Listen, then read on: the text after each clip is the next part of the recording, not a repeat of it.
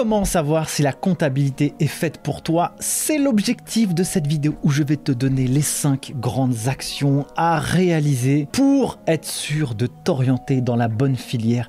Et si tu es déjà dans la compta et que tu as des petits doutes, peut-être que ça va t'aider à résoudre ce problème. Et si tu t'es pas encore orienté dans la compta, et eh bah ben, peut-être que cette vidéo va grandement t'aider à prendre le bon itinéraire et de ne pas faire comme moi à l'époque car j'ai pu me tromper dans mon parcours et je ne voudrais pas que cela t'arrive. Si tu ne me connais pas et que tu arrives pour la première fois ici, je m'appelle Nicolas. Ici, on parle de comptabilité et gestion et on s'inspire pour devenir inarrêtable sur le marché du travail et être des collaborateurs hmm, irrésistibles pour les entreprises. Sur ce, je n'ai qu'une seule chose à te dire. Prends un petit café, une petite collation et moi je te dis c'est parti.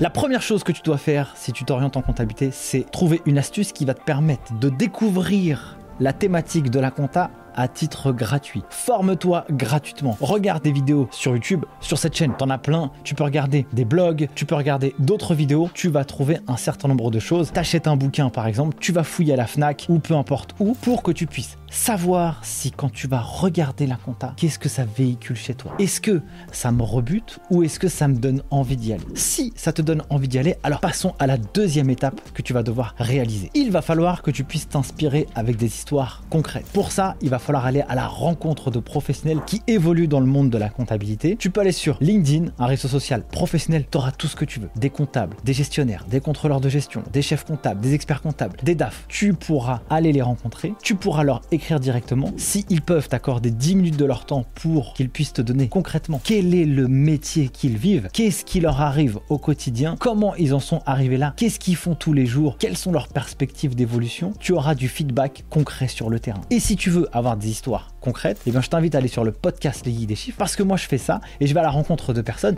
qui puissent justement apporter des retours d'expérience dans le but d'inspirer les générations futures et actuelles à bien designer leur profil et avoir des histoires authentiques. Si tu sens que à ce moment-là, ça te donne envie d'y aller encore un peu plus, voici la troisième étape à pouvoir respecter. Il va falloir choisir le cursus adapté au job que tu as envie d'aller chercher. Si tu souhaites devenir expert comptable, pas le choix. Tu fais la voie traditionnelle DCG, DSCG, DEC, boum, tu valides tout, l'histoire elle est pliée. Si tu souhaites t'orienter plutôt dans du contrôle de gestion, je te conseillerais bien le DCG, diplôme de comptabilité et gestion, parce qu'il est à la fois très technique sur la partie finance, mais aussi juridique. Et la maîtrise des compétences juridiques, c'est une pépite pour toute personne qui évolue en entreprise, parce qu'une boîte, elle va forcément avoir affaire au droit des affaires, au droit social, au droit fiscal. Et toutes ces notions juridiques peuvent être rencontrées dans le monde de l'entreprise et peuvent naturellement avoir un impact financier dans les comptes d'une boîte. Ensuite, pour la partie contrôle de gestion, je t'inviterais plutôt à aller faire une école de commerce plutôt qu'un DSCG. L'école de commerce, c'est vraiment une bonne école parce que ça permet à des étudiants d'avoir une bonne culture business et une bonne culture de l'environnement dans lequel une entreprise évolue. Quatrième point, une fois que le diplôme est validé et dans la poche,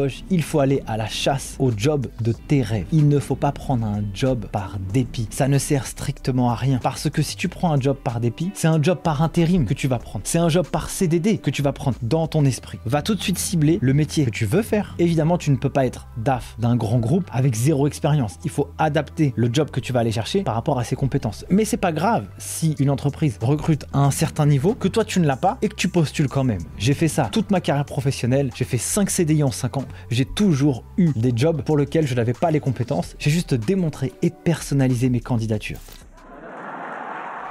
Une erreur incroyable à ne pas commettre, c'est de postuler comme un bourrin, à y aller comme n'importe quoi, envoyer 200 candidatures et dire personne ne me répond. Si on ne te répond pas, c'est normal. Ça veut dire que tu ne postules pas de la bonne manière. On veut de la personnalisation, on veut des choses authentiques, personnelles, adaptées à la personne qui va le lire. Si tu bosses en cabinet, quelles sont les problématiques d'un cabinet? Un cabinet d'expertise comptable veut quoi? Veut qu'un collaborateur puisse réaliser la comptabilité d'un entrepreneur dans un temps record, avec justesse précision, rapidité, efficacité, pour que, une fois que ce travail est fait, il puisse, lui, se concentrer sur des tâches à plus haute valeur ajoutée et éventuellement apporter du conseil à l'entreprise. C'est ça qu'on veut. Donc si tu postules et que tu dis que tu es dynamique, rigoureux, consciencieux, on s'en bat les steaks, même si tu dis que tu es motivé, montre-le avec des résultats concrets. On veut du résultat. Qu'est-ce que tu vas dire? Tu postules, tu seras la bonne personne pour accompagner un portefeuille entre 15 et 25 clients et leur réaliser leur comptabilité de A à Z en toute autonomie. C'est ça qu'on veut entendre quand on bosse en cabinet. En entreprise, ce que l'on souhaite, c'est qu'un comptable puisse réaliser la comptabilité de manière autonome, régulière, avec des situations mensuelles, car la situation mensuelle permettra à l'entreprise d'analyser le fruit des décisions passées. Qu'est-ce qu'elles ont donné? L'entreprise a-t-elle gagné ou perdu? Quels sont les ratios financiers? Quelles sont les perspectives? Quelles sont les actions que l'entreprise doit prendre avec les chiffres actuels sur l'avenir? Recruter ou pas? Investir ou pas? Bref, ça a de la valeur.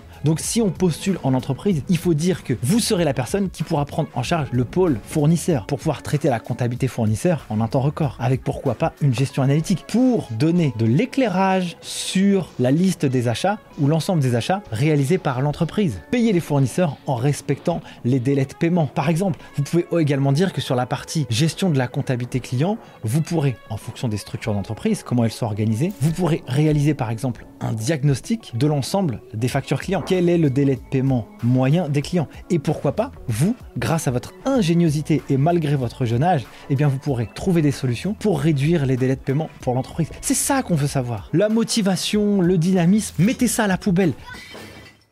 Ça, c'est ni fait ni à refaire. Dans ma carrière professionnelle, j'ai été en partie consultant en recrutement pendant 6 mois. Des CV, j'en ai mangé en veux-tu, en voilà. Ce genre de choses, c'est next, poubelle. Il n'y a aucune âme, aucune personnalisation. Ça ne donne pas envie de prendre contact. Ou alors sinon, les entreprises qui vous appelleront, ce sont des entreprises qui sont soit en galère ou soit qui seront au niveau de la candidature. Donc faites bien attention. Lorsque vous allez postuler, vous allez postuler un dans les entreprises ou les secteurs qui vous intéressent. Comme ça, vous serez plus enclin à aller travailler tous les jours. Vous serez aussi animé si vous aimez l'audiovisuel. Postulez dans les boîtes d'audiovisuel. Si vous aimez l'immobilier, postulez dans les boîtes qui font de l'immobilier. Si vous aimez la boîte de service, postulez dans les boîtes de service qui font de la communication, qui bossent dans le sport. Idéalement, si vous trouvez l'industrie qui vous plaît le plus, eh bien, ça va vous faire kiffer. Autre chose, postulez peu, mais de manière qualitative. Il faut pas envoyer 200 cailloux dans la mer, il faut envoyer un gros rocher à un endroit pour détruire la cible. C'est un peu ça l'idée. Donc quand vous allez postuler, postulez 20 candidatures spontanées où vous êtes bien renseigné sur l'entreprise, vous aurez toutes les chances de pouvoir réussir à trouver du job même avec peu d'expérience. Cela m'amène au cinquième point. Quand vous avez trouvé le job de vos rêves, et eh bien voilà ce que vous allez faire. Et eh bien vous allez commencer à travailler. Lorsque vous allez commencer à travailler et vous allez être dans le dur et dans le nerf de la guerre, alors vous allez voir qu'est-ce que ça va véhiculer chez vous. Si ça vous plaît, eh bien défoncez tout. Prenez du plaisir, vous allez évoluer. Et si ça ne vous plaît pas, peut-être que l'entreprise dans laquelle vous êtes tombé, eh bien vous avez eu pas de chance. Et c'est pas forcément la bonne. Personnellement, je travaille dans deux cabinets en même temps. Il y a une expérience professionnelle en cabinet d'expertise comptable que j'ai adoré et l'autre que j'ai détesté. On fait la même chose, mais pas dans le même environnement. On n'a pas la même appréciation du job. Donc voilà pour cette vidéo et ces 5 conseils que je peux vous donner et ces 5 étapes. Si vous, vous en avez d'autres, et eh bien évidemment, n'hésitez pas à les mettre en commentaire. Si cette vidéo vous a plu, mettez un petit like, ça fait toujours plaisir. Et moi, je n'ai qu'une seule chose à vous dire, et eh bien à bientôt pour la prochaine vidéo. Ciao